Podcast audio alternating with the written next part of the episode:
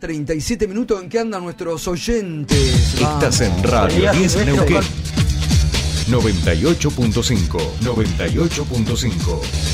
Radio 10. Subite al tercer puente con Jordi y Sole.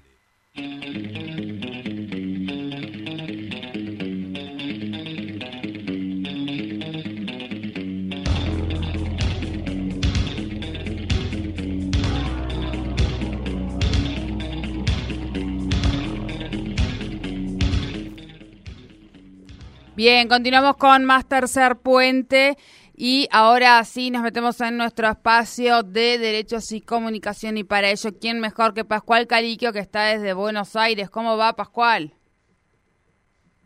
Hola Pascual.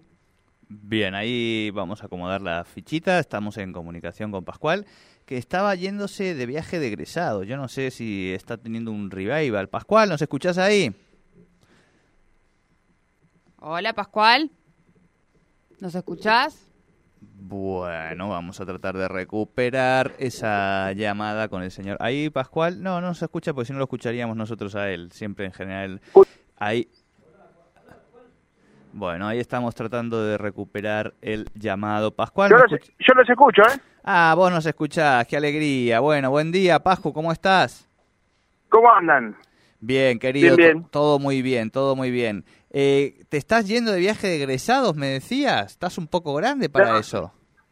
Quedé atrapado en un eh, montón de niños y niñas que están yéndose de viaje de egresados, acá en la puerta de la escuela. Bien, bien, pero no es que vos te vas ahora de vuelta eh, de viaje de egresados, digo. eh, y no- no- me da miedo preguntar No. en qué año fue tu viaje de egresados, 80 y algo, 99. 99. No, mentira. Nah, que En el, 99. en 99 fui como profesor acompañante. En mi viaje de egresado fue en el 87.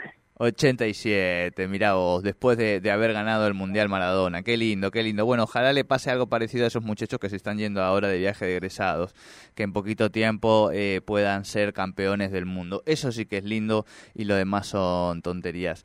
Pascual, eh, mucho calor por ahí, Sí. porque aquí estamos casi con 30 grados a esta hora. Hacía calor, pero ahora se nubló y eh, está fresquito, está lindo. Está lindo, no, no, no hace mucho calor. Está pacible, bueno, me, me, me alegro. Che. Ayer, eh, el, el sábado fue una jornada de mucho calor y muy linda con la Marcha del Orgullo acá en Buenos Aires y la verdad que fue un día espléndido. Sí, algunos, vi algunos neuquinos, neuquinas, otros no. No sé si di- diste una vuelta por ahí por, por la marcha, eh, muy colorida y lo que sí vi es muchísima, muchísima gente. Mucho, mucho. No, eh, no, no vi a nadie porque eran miles y miles de personas, así que bueno, era muy difícil encontrarse con alguien. Claro, claro, claro. No, no, no te invitó Lali a subir al, al colectivo, digamos, ahí a bailar con toda la gente y todo lo demás. No, no, no, se olvidó. Se olvidó, mira la voz esta muchacha. Bien, Pascual, eh, decíamos entonces que nos vamos a meter con algo que hemos hablado el año pasado eh, cuando se hizo en Glasgow la famosa COP26, ese encuentro de mandatarios, organizaciones de todo el mundo que llegaban todos en sus aviones privados para tratar de salvar el mundo este, desde la perspectiva ambiental. Eh, y ahora viene, eh, después vimos que la mitad de los países dijeron, no, mira, todo esto es un quilombo, estamos en guerra, no vamos a cumplir nada de lo que estamos escribiendo. Se puso ahí una cosa medio rara. En, Europa ahora están quemando carbón, o sea, una cosa que vos decís, pero macho, estamos en la Edad Media, ¿esto qué quiere decir? Bueno, en este escenario eh, vamos de vuelta a una COP, en este caso en Egipto, la número 27, para que ahora sí tratemos de ver si salvamos el mundo de nuestras propias manos. ¿Cómo vas viendo vos este escenario? Y me imagino que hacia, adelante, seguramente de aquí, saldrán algunas miradas, consensos, en rúbricas, acuerdos, que después se trasladan en políticas públicas, que después se cristaliza también en modos de comunicar a nivel este, de los estados y de las instituciones y de los privados. Sí, mira, nosotros es un tema que, empezamos a, analizar eh, el año pasado y que este año le dimos, lo establecimos como una línea de trabajo en la Defensoría, el pensar esta problemática, ¿no? Cómo los medios abordan la, la cuestión ambiental. Veíamos que no había muchas eh, denuncias, muchos reclamos, pero entendíamos que fundamentalmente eso se debía a que no era un tema que se debatiera, no es un tema que esté en la agenda, ni siquiera de los comunicadores, no es un tema habitual de la comunicación, salvo de alguna gente que se dedica a ese tema muy puntualmente. Claro. Sí, exacto. Eh, después en el resto de los medios suele aparecer en el momento de las tragedias, si cuando hay una explosión, cuando hay un incendio, cuando hay alguna catástrofe, entonces nos quedamos siempre con, eh, como se dice, se nos quedamos con la foto y no con la película. Eh, entonces no cuesta pensar por qué pasan esas cosas. Acá se vio mucho con el tema de la quema, por ejemplo, de los pastizales en eh, las islas del Delta, que estaban alejadas de la ciudad, pero que el humo llegaba a Rosario fundamentalmente, pero también llegó a Buenos Aires. Eh, y la discusión era sobre el humo, pero no por qué se producía ese humo, por qué se quemaban los campos y, y qué intereses había detrás de eso. Y eso me parece que nos lleva al otro punto que es eh, uno de los problemas de cómo se tratan las cuestiones ambientales en los medios son los intereses de los dueños de los medios, que eh, para salir un poco de los medios de acá, digo, pensando en Europa fundamentalmente, tienen una vinculación muy grande con el, el tema de, por ejemplo, lo- el petróleo, el carbón, vos hablabas recién, digamos, las fuentes energéticas, son dueños también de muchas de las fuentes energéticas eh, y de mucho, por ejemplo, de los agronegocios, etcétera, digamos, ¿no? Entonces, también eso condiciona la cobertura que se da eh, fundamentalmente de los grandes medios de, de comunicación. Claro, claro. Eh, que, que, que tienen como esta actitud de, sí, sí, no, nos ponemos el overol verde del ambiente, cuidemos, qué sé yo, pero digo, insisto, Ese es, es el- el- es lo que se llama, viste, el, el greenwashing, eh, como si fuera, eh, ya está el pinkwashing, el greenwashing, es decir, es como de alguna manera se usan estos temas para blanquear la imagen, pero no para ir en profundidad a, los temas, digamos, ¿no? Esto que decís vos, me he visto de tal manera, hablamos de la ecología como algo, una cuestión eh, de, de gente buena, eh, pero no se va a la discusión de los intereses que hay en juego, ¿no?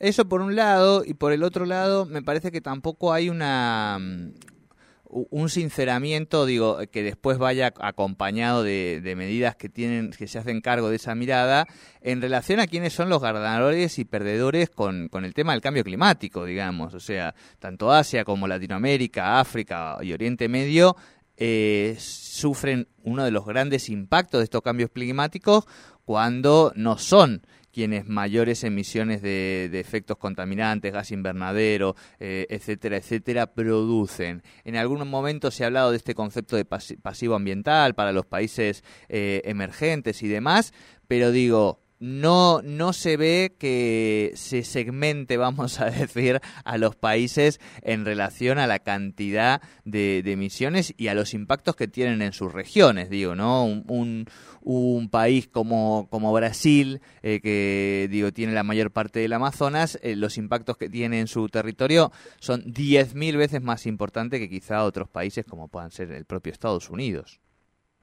Bueno, en algún momento se habló de que éramos acreedores ambientales. Acreedores Eh, ambientales. pero sí. eh, eh, eso causó un poco de, digamos, el problema es cómo se discute, ¿no? Porque a veces causa como un poco decir, eh, se lo toma como para la chanza, no sé cómo decirlo, Claro. eh, en el sentido de que, bueno, tenemos una gran cantidad de problemas, eh, estamos preocupados por la inflación, estamos preocupados por eh, que no llegamos a fin de mes y hablar de esto a veces parecería como una cuestión de, de sectores que no tienen otros problemas y entonces se ocupan de- del ambiente. Pero como vos decís, es algo que es central en las políticas de los países, sobre todo, de- como mencionaste, Latinoamérica, ¿no? Que, que tienen su futuro ahí eh, en discusión.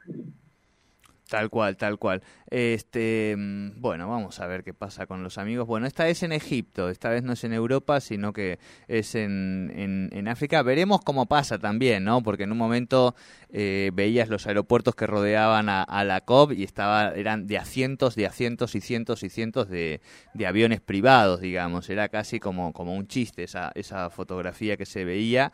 Eh, esperemos que en ese sentido, por lo menos en las formas, hayan aprendido un poco, ¿no? No, no, no se muestren así eh, toda la, miseria contaminante para hablar después de que, que- qué bien que cuidamos el clima. Exacto. Eh, y bueno, y estaría bueno como pensar y, y ver ahora cuando terminen si hay alguna, si alguna de las conclusiones eh, hablan del tema medios, ¿no? De cómo abordar esta- estas discusiones. Nosotros el año que viene vamos a, estamos ya, hicimos este año varias mesas de trabajo con especialistas, con, con esta gente que sí viene, tra- hay muchos periodistas que vienen trabajando el tema de, eh, por ejemplo, las fumigaciones eh, en algunos lugares, en otros casos el tema de la minería, el extractivismo. Bueno, hay, hay algunos periodistas que se han especializado y que, y que están trabajando en eso, pero todavía siguen siendo marginales dentro del ecosistema de medios. Eh, pero bueno, hemos iniciado esas discusiones como para el año que viene poder eh, presentar un panorama un poco más completo de qué está pasando en relación al ambiente y, y los medios de comunicación. Claro, claro. Aquí se ha, se ha avanzado bastante este año en la aprobación de la ley de educación ambiental integral, pero bueno, tiene un enfoque mucho más orientado a los niveles educativos, a la vinculación con el, con el campo escolar, etcétera. Así que ahí es donde quedamos de vuelta un poquito desdibujados en términos de, de ser constructores de, de sentido. Bien, Pascual. Sí, a- a- sí, sí, sí, por No, favor. no, digo, eh, en, en la educación creo que es donde más se va se ha avanzado y por eso también hoy vemos que los, los niños, los jóvenes son los que tienen más conciencia de este tema, ¿no? Tal cual, tal cual. Es así, es así. Bien, estimado Pascual, eh, no sé cómo andan ahí las discusiones políticas. Aquí está prendido fuego lo, lo electoral. Ya en algún momento hablaremos, pero eh, te quiero contar que yo no sé si van a resistir las estructuras de nacionales. Bueno, ya te vamos a contar, pero aquí está, aquí está todo como medio dado vuelta, te aviso, ¿eh? Acá, bueno, hay mucha discusión superestructural y mucha incertidumbre por abajo. Eh, yo creo que hay mucho, digamos, no, no, no está, yo no creo que esté prendido fuego, sí hay mucho debate, eh, tanto al interior del oficialismo como eh, llamativamente de la oposición, donde se han mostrado, a, digamos, hacia afuera, digamos, quizás discusiones que siempre fueron internas, hoy se discuten abiertamente, se discuten en los medios, en las redes, eh, una pelea muy intensa, sobre todo por las candidaturas presidenciales. Eh, mientras todos dicen, no, no, nadie le importa discutir esto, son temas que a la gente no le importa, pero están discutiendo eso eh, en, en la superestructura, digamos, ¿no? Y todos a la espera de que llegue el Mundial eh, y que pase el Mundial, ¿no? Tal cual, tal cual. Eh, siguen instalando debates de quiero y no puedo. Bueno, Pascual Caliquio, que tenga usted una excelente semana. Nos encontramos por aquí la semana que viene. Nos vemos el lunes que viene. Un abrazo, Pascual Caliquio desde Buenos Aires con el espacio de derechos y Sí, no, está, ese, ese micrófono creo que le falta un, un- una prendida, me parece, había ahí algo. Escúchenme, mano a mano de Hasbula con Rial. Ahí estaría... Bueno, a ver, a ver, a ver. Ahora, yo estoy acá, eh, lo Vos estoy estás- escuchando. Escuchame, vos... vos- tratando de despedirte, pero aparentemente No, no, yo se sigue. se- no, no, la tienen censurada Sole. Está, es que tenemos un quilombo técnico aquí, Pascual. Escúchame, si te sacas una. ¿Estoy po- todavía al aire? ¿Estoy todavía al aire? Sí, Esto- sí, estás- Bueno, no, no, te iba a decir, si lográs sacarte una foto con Hasbula, con el influencer ruso, mandárnosla que la subimos a nuestras redes, ¿eh? Eh, eh, estoy intrigado de qué hace, de en qué consiste su show. Voy a investigar y la semana que viene hablamos de eso. Vamos, vamos, esa foto Hasbula Cualiquio. Estamos ahí eh, buscándola, buscándola. Abrazo grande, Pascual. Nos vemos, un abrazo.